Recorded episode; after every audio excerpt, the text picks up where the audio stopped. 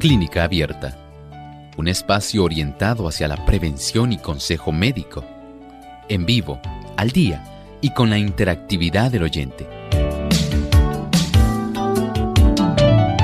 Clínica Abierta, poniendo al doctor a su alcance para un diálogo claro y honesto, porque nos importa su bienestar y salud.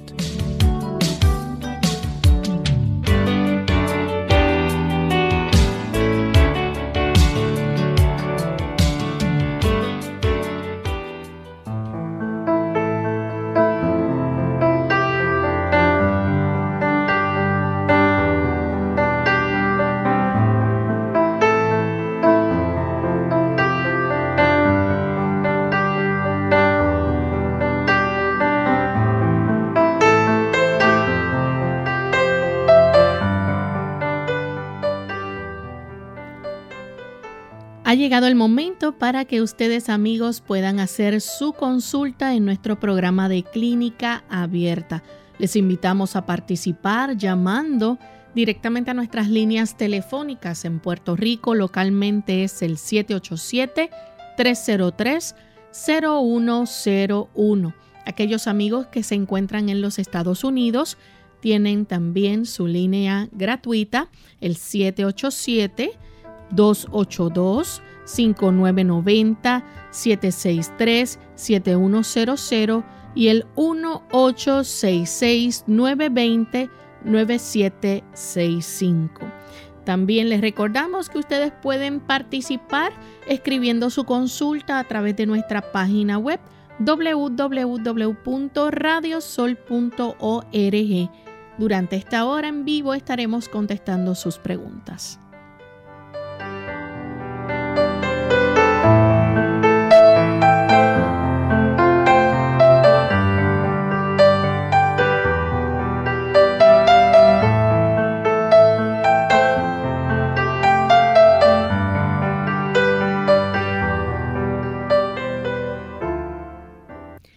Estamos felices nuevamente de tener esta oportunidad para compartir con ustedes en otro espacio más de clínica abierta. Y esperamos que cada uno de ustedes hoy puedan participar llamando, haciendo sus preguntas y desde tempranito pues les invitamos para que puedan comunicarse directamente a nuestro programa.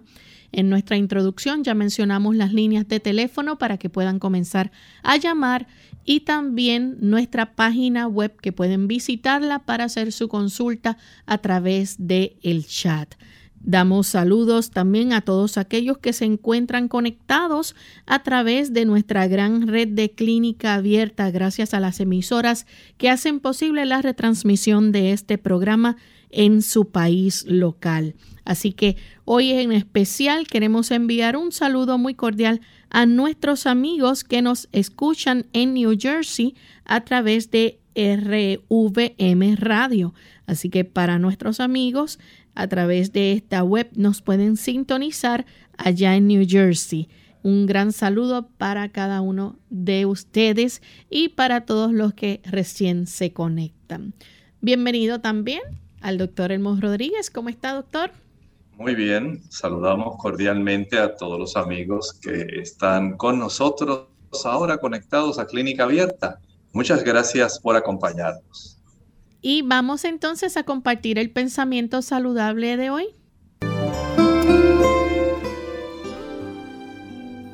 El Señor Jesús se complace en que vayamos a Él tal como somos pecadores, desvalidos, necesitados. Podemos ir con toda nuestra debilidad, insensatez y maldad y caer arrepentidos a sus pies. Él se complace en rodearnos con sus brazos de amor, en vendar nuestras heridas y en limpiarnos de toda contaminación. Esto también es salud. Recuerde que la salud es integral somos seres tridimensionales. Tenemos el aspecto físico, el aspecto mental y el aspecto espiritual. Y aquello que propenda al bienestar del aspecto espiritual tiene una gran repercusión en el aspecto mental y por supuesto en el aspecto físico. saber que estamos en paz con Dios, saber que nuestra vida está en armonía con nuestro Padre Celestial, eso trae una alegría inmensa, trae paz, gozo al corazón y por supuesto las corrientes vivificantes eléctricas que emanan de nuestro cerebro hacia todo nuestro organismo facilitarán que haya un buen funcionamiento de cada uno de los órganos de nuestro cuerpo. Por eso, el hecho de que usted tenga una armonía en su vida personal espiritual con el Creador nuestro, eso es un tipo de beneficio tan amplio que incluso nuestra salud se beneficia. Y con este buen consejo, entonces vamos a dar inicio a nuestro programa en el día de hoy. Ya contamos con Fabiola. Ella se comunica desde los Estados Unidos. Bienvenida, Fabiola. Gracias. Buenos días.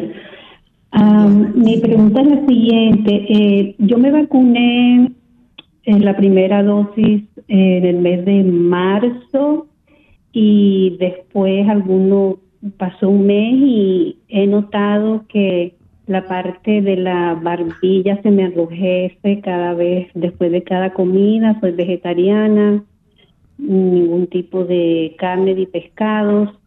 Y también eh, la hemoglobina me salió un poco baja y mi pregunta al doctor es cuántas veces a la semana debería comer eh, las espinacas y qué puedo hacer para mejorar esas alergias en la barbilla. Muchas gracias, que Dios les bendiga.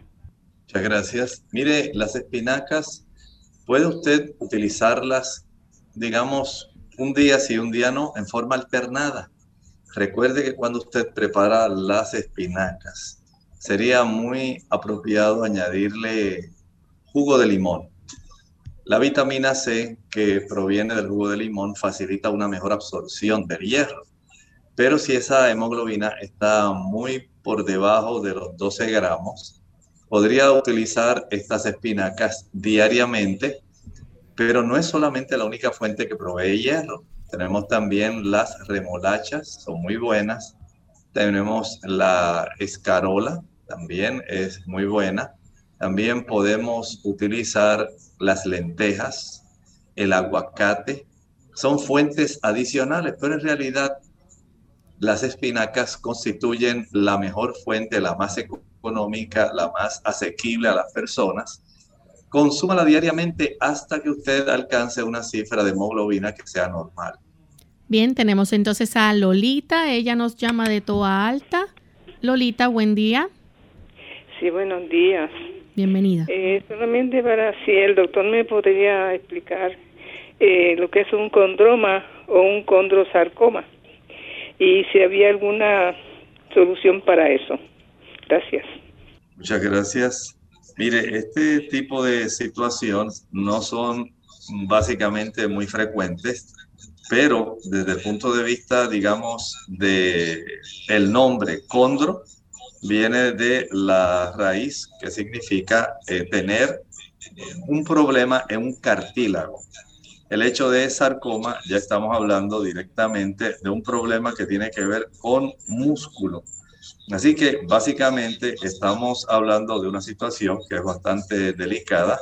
Es un tumor maligno, es poco común, que comienza en las células del cartílago y poco a poco se va propagando al tejido óseo circundante, o sea, empieza en el cartílago, pero de ahí sigue entonces invadiendo a la zona del hueso.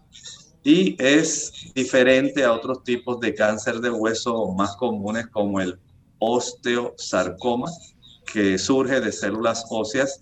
O sea que en este aspecto podemos decir que hay que actuar rápido con este tipo de situación porque este tipo de tumor maligno, aunque se inicia ahí, pues por el efecto de la propagación, va a desarrollarse básicamente y a destruir.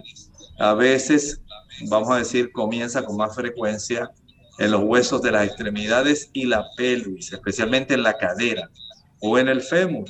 Y básicamente tiene cuatro grados. Cuanto más alto sea el grado, entonces más grave va a ser el tumor. Por lo tanto, si usted ya ha observado un bulto una masa ósea, sensibilidad o rigidez, dolor o inflamación, especialmente en la noche o durante el descanso, y problemas con el movimiento o el rango de movimiento, bueno, esto hay que atenderlo cuanto antes. Hay que tratar de contactarse con su médico personal. Él lo más seguro es que lo va a referir al oncólogo, porque generalmente en este tipo de situación se requiere quimioterapia o radioterapia. De tal manera que esto se pueda tratar de atajar lo antes posible y en algunas ocasiones eh, va a ser requerido también la cirugía. O sea que aquí tenemos una situación que hay que tratar de adentrarse en este tratamiento lo antes posible, porque mientras más alta sea la clasificación del tumor, la sobrevivencia a cinco años se va reduciendo. Tenemos entonces a Mercedes de la República Dominicana. Adelante, Mercedes. Sí, buenos días, bendiciones. Buen día. hacerle una pregunta al doctor, por favor. Mercedes, casi no le estamos escuchando. Si por favor puede. quiero hacer una pregunta al doctor. Disculpe usted.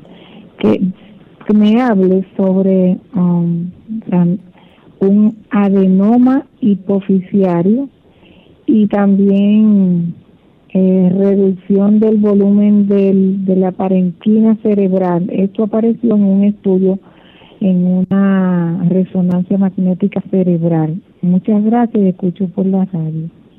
Este adenoma hipoficiario los, se va a producir exactamente en la base de nuestro cerebro, en la zona donde tenemos la hipófisis, es una glándula maestra. Esta se aloja en la silla turca del hueso esfenoides, que queda en la base de nuestro cerebro. Y los adenomas en realidad son tumores benignos, de un crecimiento bastante lento y básicamente se forman en esas glándulas, en esa glándula, perdón, que es la que va a estar regulando una gran cantidad de funciones en nuestro cuerpo. En el área de expansión que esto tiene, que es bien limitada, porque esa área de la silla túnica en realidad es una forma de, digamos, está atrapada esa, hipófisis en esa región. Así que un proceso de expansión, aunque sea este tipo de tumor, va a tener una repercusión donde lamentablemente va a tener la glándula en ocasiones un proceso de expansión que lo que va a hacer es facilitar cierta destrucción. Pero también, aunque no produjera eh, destrucción, puede sí comprimir, porque esa glándula pues se va a seguir expandiendo y no es básicamente el deseo de nadie, aunque sea un tumor benigno relativamente, el producir algún tipo de trastorno que pueda ser sumamente preocupante. Por lo tanto, una vez comienza a detectarse este adenoma, la persona debe utilizar el tratamiento que se le recomienda y el endocrinólogo, dependiendo del tamaño y dependiendo de cuánto sea el crecimiento, va entonces a recomendar algunos medicamentos. Este tipo de medicamentos ayuda para que pueda comenzar a reducirse porque las repercusiones, como les digo, desde el punto de vista de la producción de prolactina, de hormona de crecimiento, de la corticotropina, la hormona luteinizante, todo esto va a afectarse. Y no deseamos que esto pueda continuar haciéndole daño a la persona, por lo tanto, el que usted pueda tener una forma de cuanto antes tratarse va a evitar, por ejemplo, que vaya a comprimirse los nervios ópticos, los que reciben toda la señal de lo que nosotros vemos.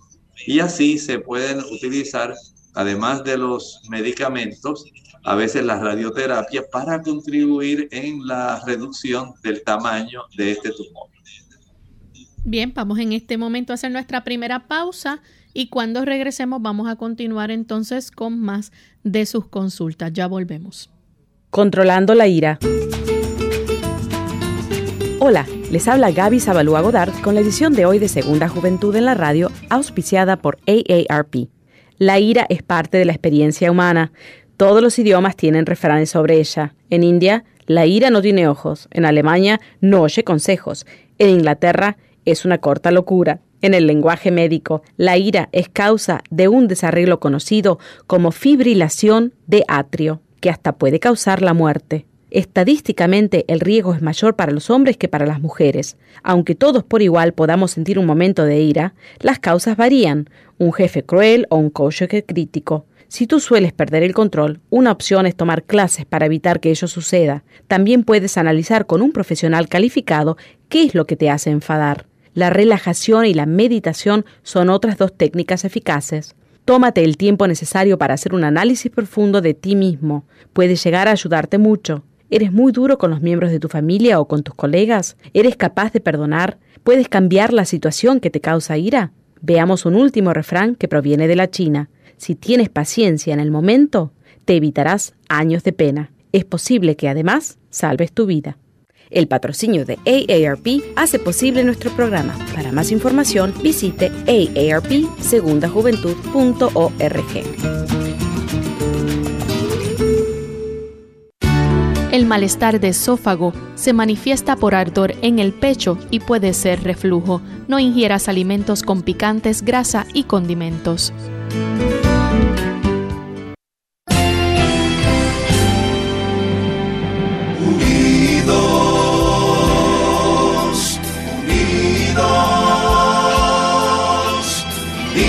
hacia el cielo siempre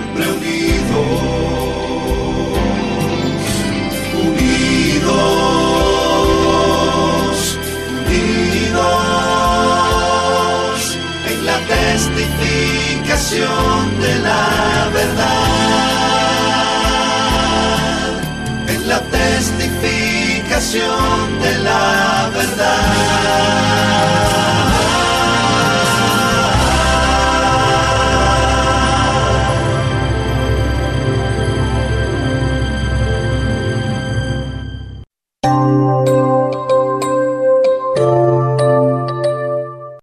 Ya estamos de vuelta en Clínica Abierta, amigos, y continuamos con sus llamadas. Tenemos en línea telefónica a Marlenis, que llama de la República Dominicana. Bienvenida, Marlenis. ¿Puede hacer su consulta? Sí, buenos días, bendiciones. La pregunta eh, mía es la siguiente. A mí me gustaría que el doctor me diera algunas recomendaciones porque en, el, en estos últimos meses estoy teniendo una menstruación muy, pero muy abundante. Mire, le recomendaría que usted fuera donde su médico, porque esto le ayudaría al médico, de acuerdo al historial que pueda usted proveerle, darle una idea de si usted está desarrollando algún trastorno hormonal o que pudiera haber el desarrollo de algún mioma, leiomioma, y esto entonces hay que atenderlo cuanto antes. Usted se va a debilitar, le va a dar anemia y por supuesto la molestia que está asociada a todo esto y la debilidad. Vaya al médico, permita que el primero le revise tanto la cifra de sus hormonas como un ultrasonido uterino eh, pélvico para saber cómo usted se encuentra. Bien, nuestra siguiente consulta es José Edelmar, quien la hace desde Guatemala. Él saluda y dice, tengo problemas de ansiedad al punto de que tengo insomnio. Me da miedo dormir. ¿Cómo puedo resolver esto?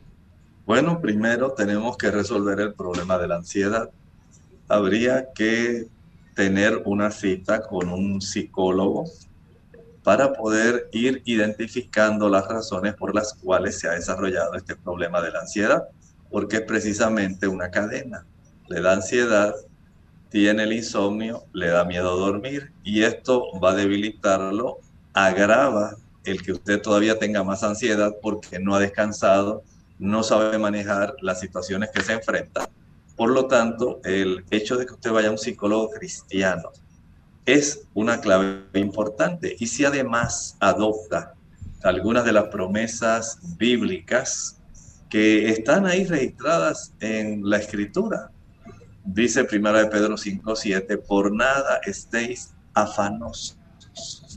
El Señor desea Filipenses 4, también 16, que nosotros debemos eh, llevarle nuestras preocupaciones. Esa de primera de Pedro 5, 7 dice, poniendo toda vuestra ansiedad sobre Él, porque Él tiene cuidado de vosotros.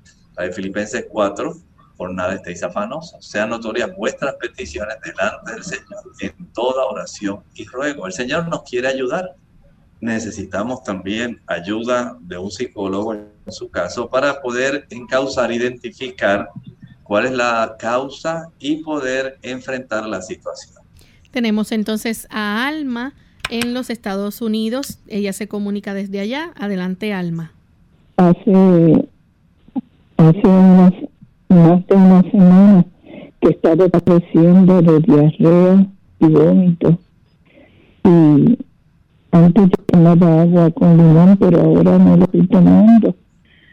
Y ese es un dolor eh, que puedo tomar. Por favor, Dios les bendiga. Mire, entiendo que si hace una semana usted tiene este problema de diarreas y vómitos, usted debe ver al médico. Hay que saber cuánto se puede haber deshidratado, cómo se puede haber trastornado su sistema en general, porque el trastorno sistémico de los electrolitos va a ser algo sumamente preocupante y si usted tiene condiciones adicionales donde van a complicar aún más el cuadro, esas condiciones eh, a tiempo se pueden resolver. Es lo que usted busca ayuda el día de hoy. Puede comprar eh, cápsulas de carbón activado, tomarse dos inmediatamente con media taza de agua, dos de ellas, y nuevamente al cabo de una hora, dos adicionales. Debe usted comprender que es necesario hacer algunos estudios. En ocasiones hay bacterias que pueden parasitarnos y pueden facilitar este problema. También hay virus como los rotavirus que pueden facilitar este tipo de situación la salmonela, la shigella, son bacterias que también pueden ocasionar problemas. De tal forma que usted debe comprender que a veces las cosas no son tan simples y el evitar complicaciones se hace entonces necesario. Vaya al médico y deje que haga algunos estudios para constatar cuál es su estado de salud actual. Tenemos entonces a Mergia de la República Dominicana. Adelante, Mergia. Sí. Bienvenida. Sí, buen día. Buen puede hacer la consulta, adelante. Sí. sí, mi pregunta es que día por día a mí me da como un desánimo. Eh, no se da mucho sueño y, y no me siento bien en el día. Como mucho cansancio, sin ánimo, mucho sueño. Hasta con calor me duermo. Sí, buen día. ¿Cómo no? Mergia, mire, hay que indagar a ver qué está sucediendo. Usted pudiera tener su hemoglobina baja, pudiera haber trastornos en los niveles de azúcar en su sangre, su glucosa. Pudiera haber una sangre muy espesa, especialmente ahora que está siendo la época de verano, del calor si usted tiene una sangre muy espesa porque no está ingiriendo suficiente agua, esto también pudiera colaborar a que siente, sienta ese tipo de desgano, esa falta de energía.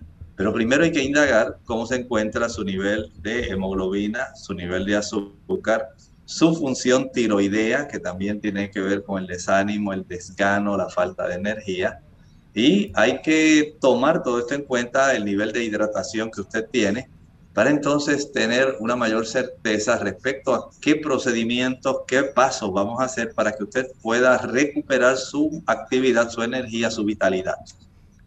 Tenemos entonces a José, él llama desde la República Dominicana. Adelante, José. Buen día, doctor, ¿cómo está? Muy bien, gracias a Dios. ¿Y usted, José? Eh, yo tengo una fritura, entonces se me hinchan los pies y siento un calentón, un ardor, como una aplicación en los pies. Y tengo que echarme agua fría o cuando me voy al baño a bañarme, me termino de bañarme, de freír.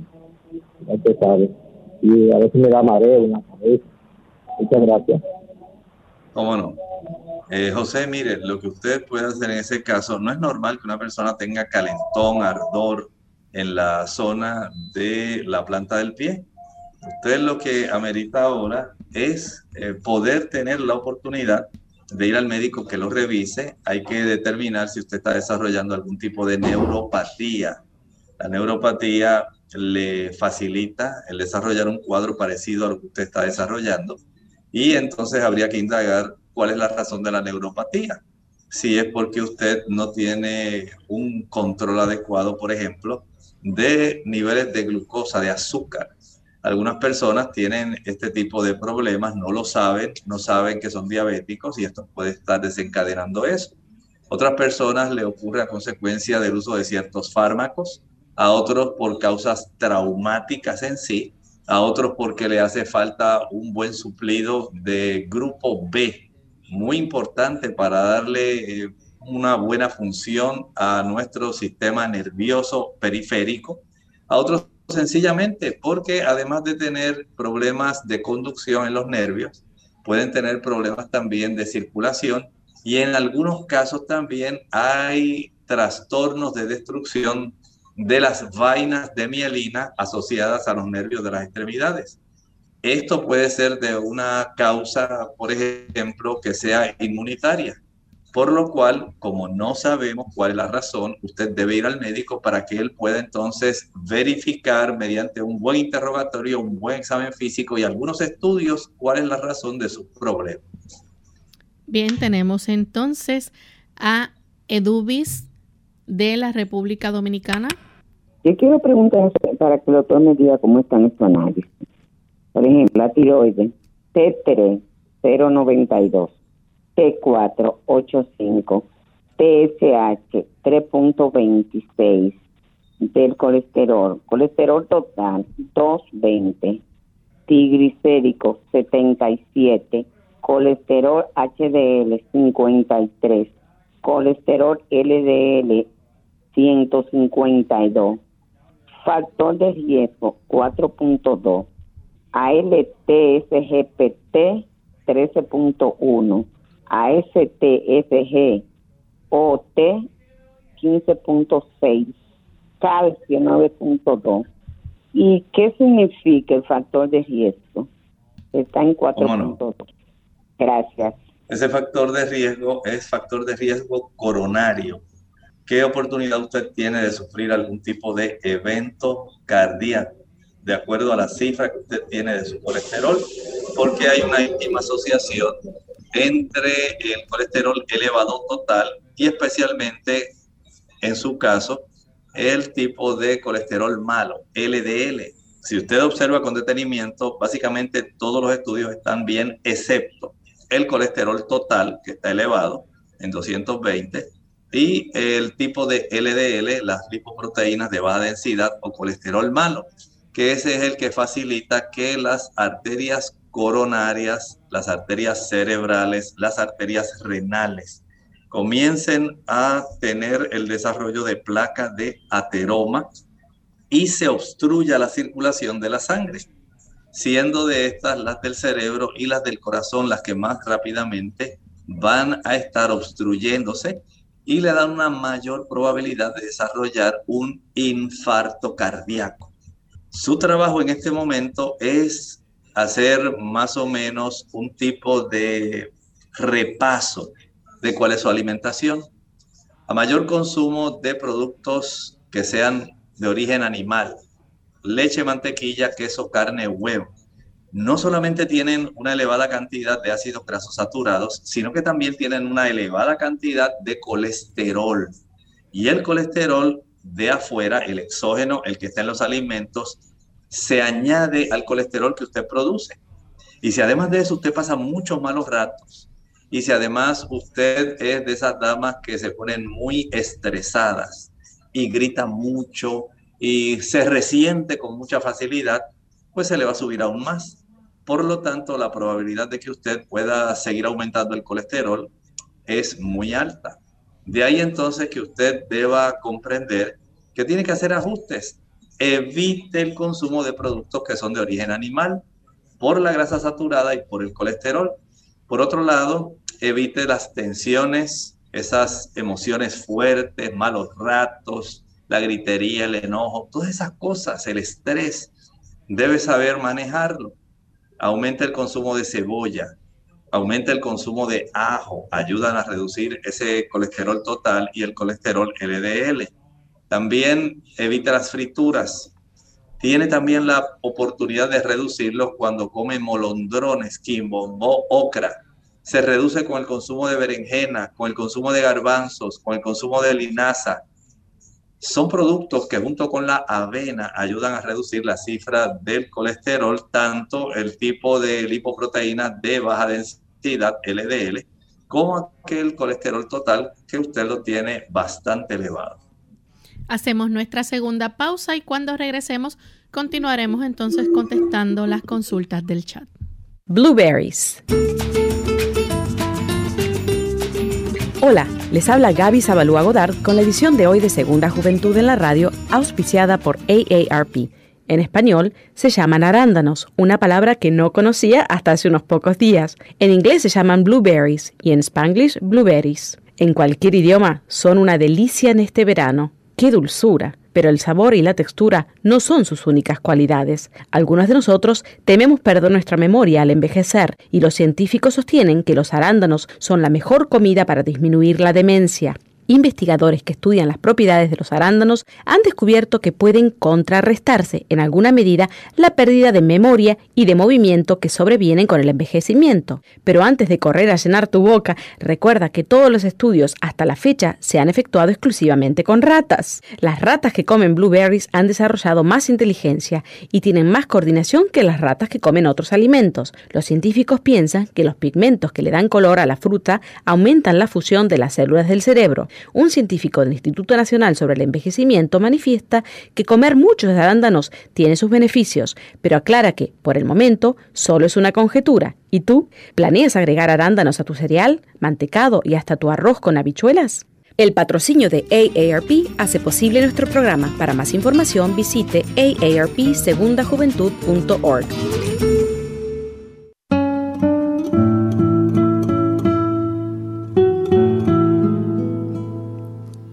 La perseverancia es el trabajo arduo que uno realiza cuando se cansa de hacer el trabajo arduo que ya hizo.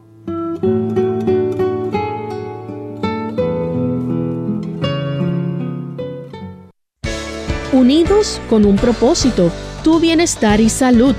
Es el momento de hacer tu pregunta llamando al 787 303-0101 para Puerto Rico, Estados Unidos 1866-920-9765 y llamadas internacionales al 787-763-7100 o al 787-282-5990. Clínica Abierta, trabajando para ti.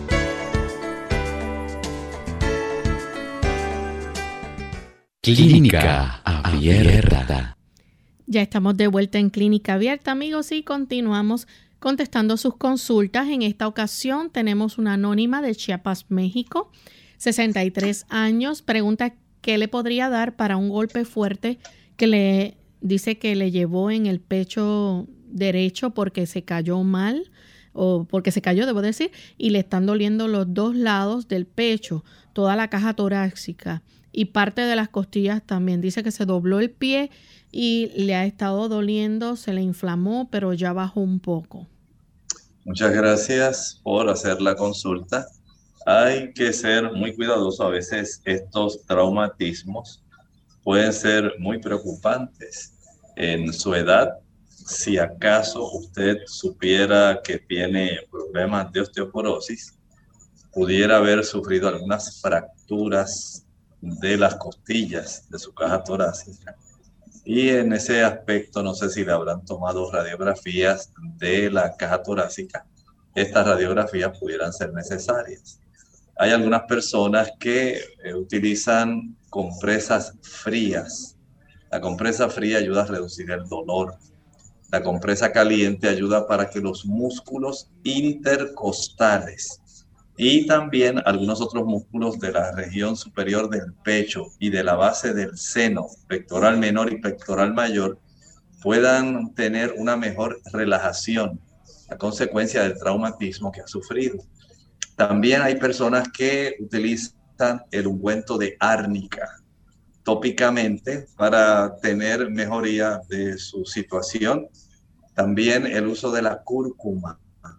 La cúrcuma eh, puede obtener las tabletas y ayudan a reducir la inflamación. A mayor edad, si usted no tenía una actividad que le requiriera el uso, digamos, frecuente de cargar pesos y otras, otros, otros tipos de materiales que pudieran ayudarle a tener una mayor fuerza en esa área, pudiera haber sufrido entonces este dolor que le va a estar molestando básicamente por más de un mes. En algunos casos se resuelven ya casi a los tres meses. Pero si usted se practica una radiografía de la caja torácica, sería muy bueno para saber cuán grande pudo haber sido esa lesión. Tenemos entonces a Laila de la República Dominicana. Adelante, Laila. Buenos días. Eh, buenos días, Loren. Buenos días, doctor Elmo. Yo estoy llamando porque mi hermana me dijo que le preguntara al doctor. Ella tiene un poco de problemas en el estómago y en el colon. Y se hizo un estudio y me dijo que le preguntara porque dice que el diagnóstico es hernia hiatal tipo 1, grado 1, gastropatía eritemático, eritematosa de antro, úlcera pepilórica S1 y después dice D sobre C HP. Ella quiere saber, ella también tiene una, una que dice, eh, bueno, después le hablo de eso. Gracias. Esta situación sí requiere atención inmediata. Debe hacer cambios en su estilo de vida porque la ulceración que ya tiene en la, zona de su sistema digestivo básicamente alto va a causar muchos problemas y de hecho ya se los está causando. Es, número uno, necesario que evite tanto la ulceración como la acidez que ya tiene porque eso facilita el que haya un retorno por medio de esa hernia ya tal que tiene hacia el esófago y puede estar sufriendo ya de algún tipo de reflujo. Pero la úlcera es lo más preocupante porque esta úlcera, de acuerdo a la profundidad, puede sangrar y puede ir sangrando poco a poco, de tal forma que la pérdida sanguínea es básicamente insensible y solamente detectable por un examen de excremento para sangre oculta. El que esta úlcera pueda ir ahondando y profundizando su tipo de lesión, facilita que se desarrolle más eh, las bacterias del Helicobacter pylori y va a tener mucha más molestia. Por lo tanto, deje el café, deje el chocolate, deje las frituras, evite también el consumo de los productos azucarados, eh, evite también, digamos, el ají picante, el chile, la canela, la nuez moscada, la pimienta, el uso del sazón, ya sea estos cubitos de sabor de res, sabor a pollo, eh, el consumo de mayonesa, de salsa katsu o ketchup, todos ellos son productos que van a estar empeorando la situación. Adopte una alimentación que sea sencilla, que sea rica en vegetales, especialmente vegetales que puedan prepararse al vapor. En su caso, sería muy bueno el que usted pudiera preparar zanahoria, eh, queda muy sabrosa y colabora ayudando para que se pueda cicatrizar esa úlcera en su estómago, aumentar el consumo de papa, es muy recomendable. Si quieren un vegetal que es muy bueno para las úlceras y la gastritis, el brécol o brócoli es exquisitamente muy saludable y beneficioso para lograr cicatrizar esas áreas de la úlcera que usted tiene.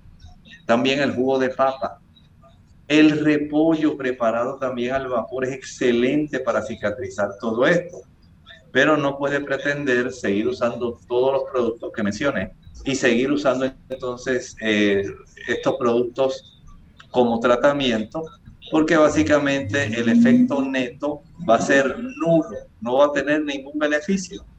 Deje de consumir esos productos que le hacen daño y utilice lo que les recomendé, especialmente el agua de papa, dos tazas de agua para una papa cruda pelada. Una vez licúe y cuele, va a tomar media taza de agua de papa, media hora antes del desayuno, media taza de agua de papa, media hora antes del almuerzo, media taza de agua de papa, media hora antes de la cena y media taza de agua de papa al acostarse. Todos los días por siete semanas. Y creo que tiene una gran oportunidad de que su úlcera cicatrice en poco tiempo de que la gastritis deje de molestarle y de que si está sobrepeso, al bajar peso, pueda reducir el tamaño de la hernia y pueda también evitar el comer excesivamente, porque esto también colabora con la hernia esofágica. Tenemos a Lola de El Salvador. Adelante, Lola. Eh, bendiciones, buen día, Doctor, gracias por atender mi llamada consulta es la siguiente. Mi esposo tiene 50 años, y eh, un paciente que ha padecido por mucho tiempo de ácido úrico. Fue al médico esta semana porque el, pie izquierdo se le había inflamado mucho, tenía demasiado dolor, no soportaba el zapato. Eh, el médico le dijo que lo que él tenía era celulitis del pie y le recomendó, para mi sorpresa, clandestina, eh, le recomendó ciprofloxacina, esos medicamentos antibióticos, y le recomendó ibuprofeno. Esta, este medicamento, eh, hay diclofenac inyectable, que yo se lo inyecté y que le calmó el dolor, pero mm, yo no estoy tan segura de que, que eso de la celulitis del pie sea eh, antibiótico para usar. Me gustaría que me recomendase algo natural, que la maestra de medicina para mí creo que no es tan bueno, que él conceda tomando antibióticos de forma doble, porque toma medicina le dejaron y ciprofloxacina de 500. Le agradezco, doctor, y escuchan radio. Bendiciones. Muchas gracias. En realidad, el médico que la atendió tuvo la oportunidad de poder hacer una evaluación directamente porque él pudo ver, pudo palpar, pudo preguntar y esto le da una ventaja que si él además del problema del ácido úrico de la gota eh, desarrolló una celulitis en esa zona, pues entiendo que sí, debe tomarse sus antibióticos. Eh, los diferentes tipos de bacterias que pueden facilitar una celulitis en esa zona pueden ser mixtas y pueden ser diversas. Entiendo que él está tratando de incluir un tratamiento que pueda aniquilar las, vamos a decir, aquellas bacterias que tengan una mayor probabilidad de hacerle daño. Y probablemente por eso él hizo esta combinación eh, para darle la ventaja de protección y evitar complicaciones. Una celulitis puede complicarse bastante severamente para desarrollar otros problemas en los tejidos adyacentes o inferiores al área donde se haya desarrollado y puede entonces complicar las cosas bastante. Por lo tanto, eh, tenga esa, ese cuidado de poder nuevamente llevarlo al médico para que le haga una reevaluación, de tal manera que si es necesario el cambio de antibióticos o, o tiene la necesidad de notar que ya haya resuelto el problema de la celulitis, entonces trabajar cuanto antes con el problema de la gota. Tenemos entonces a Paula.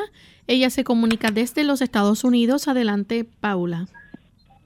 Ok, buenos días. Buen día. Este, yo quiero preguntarle al doctor que él estuvo hablando ayer sobre los sobre, los alimentos, los vegetales. Que son buenos, como el brócoli, ah, la espinaca, fueron cuatro. No la recuerdo bien el otro. corrizada. La corrizada, ajá, y, y el otro fue. Bueno, lo cierto es que yo tengo entendido, no sé si estoy mal, escuchado que la espinaca, yo sufro de hipotiro- hipotiroidismo. Bueno, está controlada y todo eso, pero yo tengo entendido que, que la espinaca es y que como que no es muy saludable, inclusive el brócoli, el esos alimentos que él, que él dio en sí, yo quiero que él me aclare la duda si yo lo puedo usar o cómo lo puedo usar, porque realmente a mí me gustan y sé que son saludables, pero supuestamente de que para el hipotiroidismo de que no es conveniente. Gracias, le escucho por la Muchas gracias. Gracias a usted. No hay ningún problema con el uso de las espinacas, el, consumo de espinacas y la tiroides.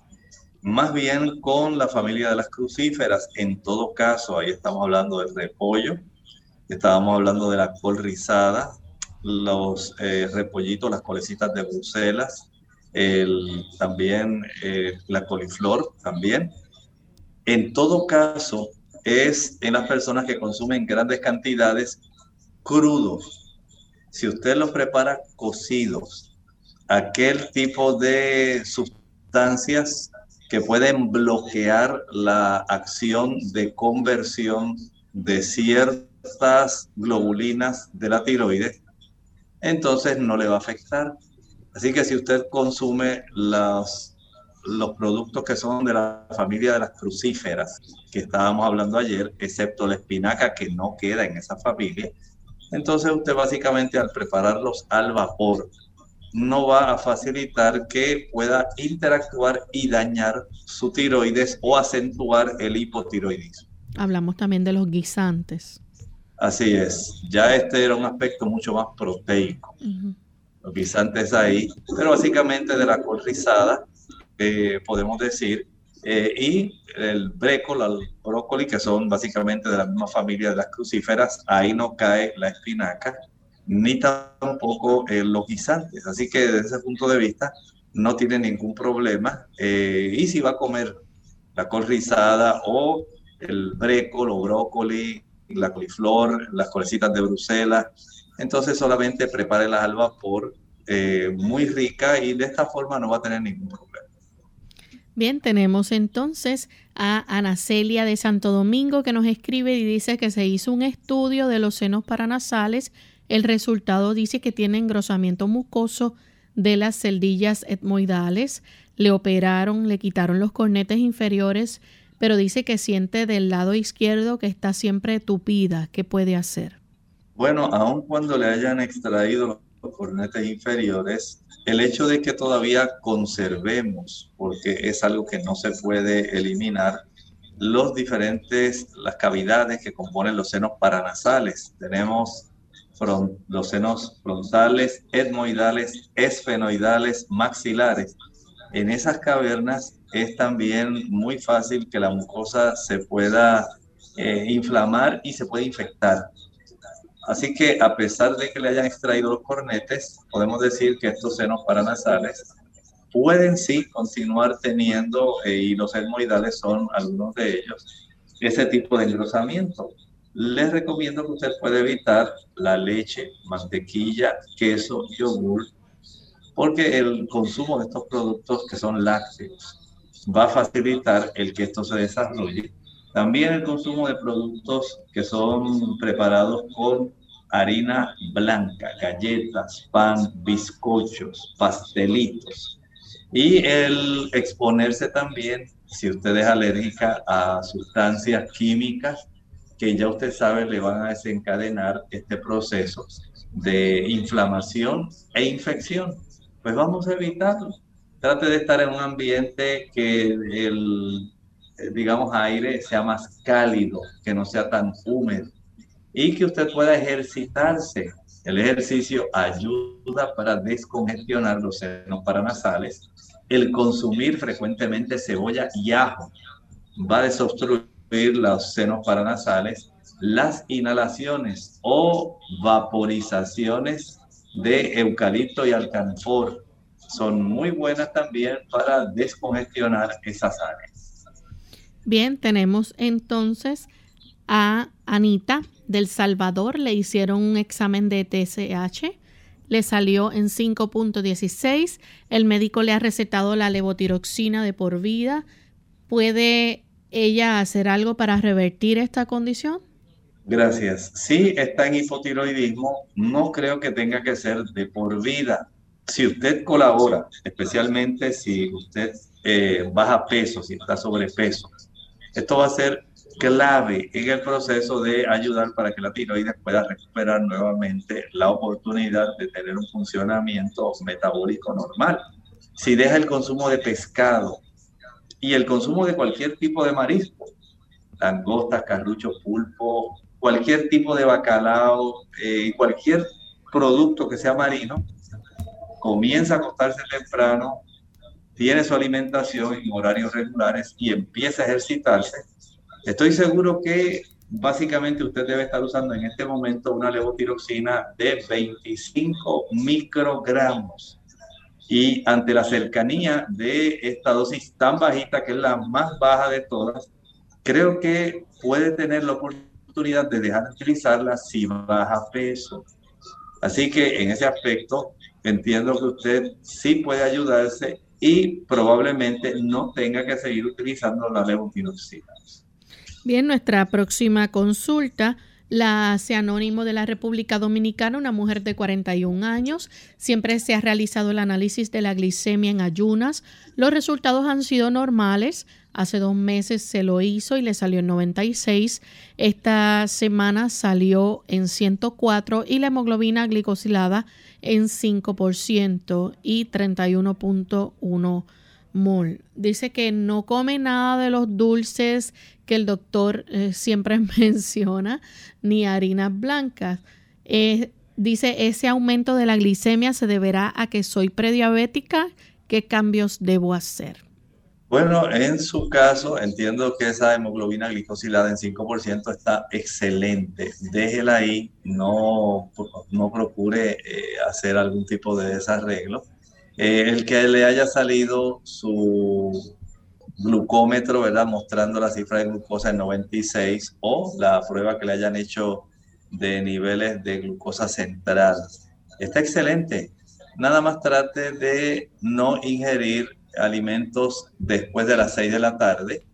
Procure también que los alimentos en la hora de la cena sean mucho más livianos eh, y diferentes, que no contengan unas grandes cantidades de azúcar. Por ejemplo, en vez de comer frutas en la cena, trate mejor de comer vegetales.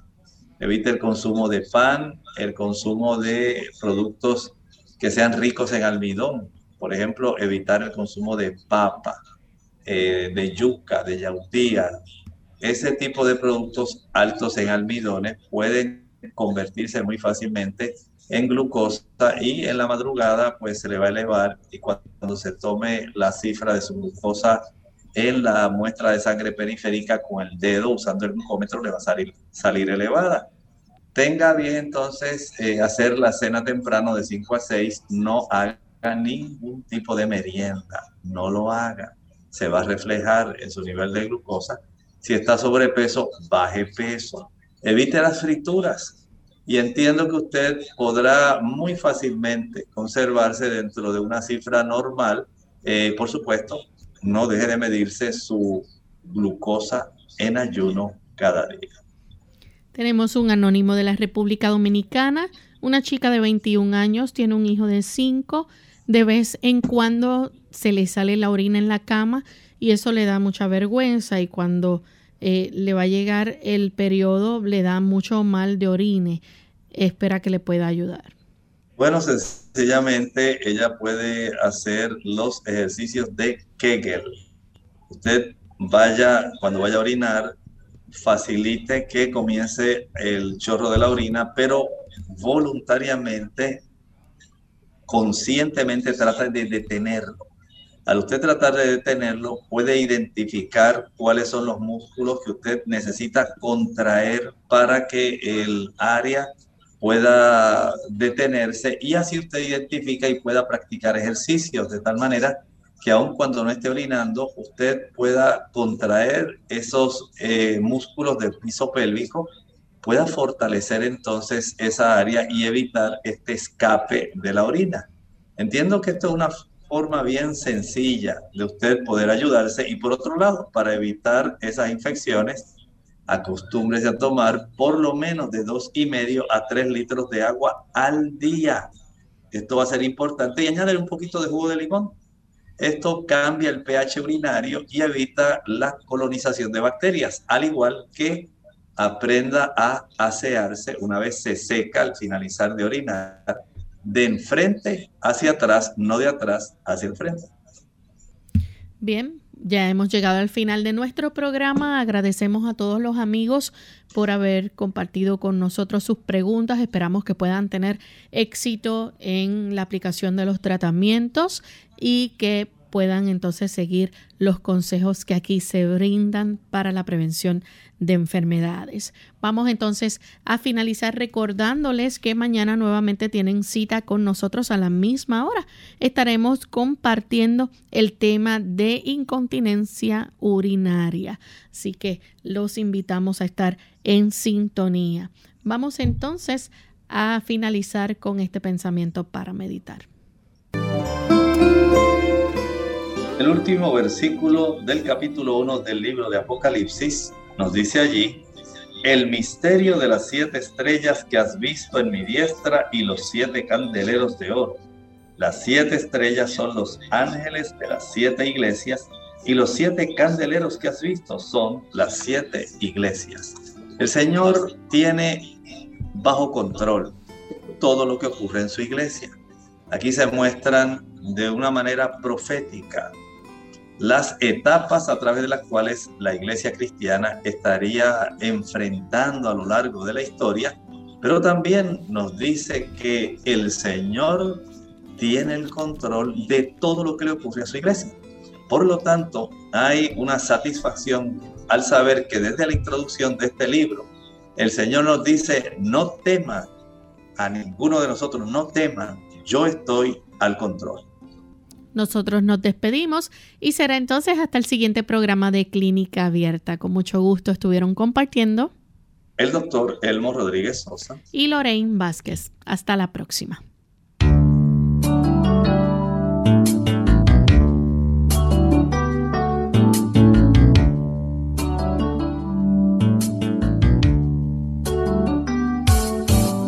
Clínica Abierta. No es nuestra intención sustituir el diagnóstico médico. Antes de poner en práctica cualquier consejo brindado en este programa, usted debe consultar con su médico. Hasta la próxima.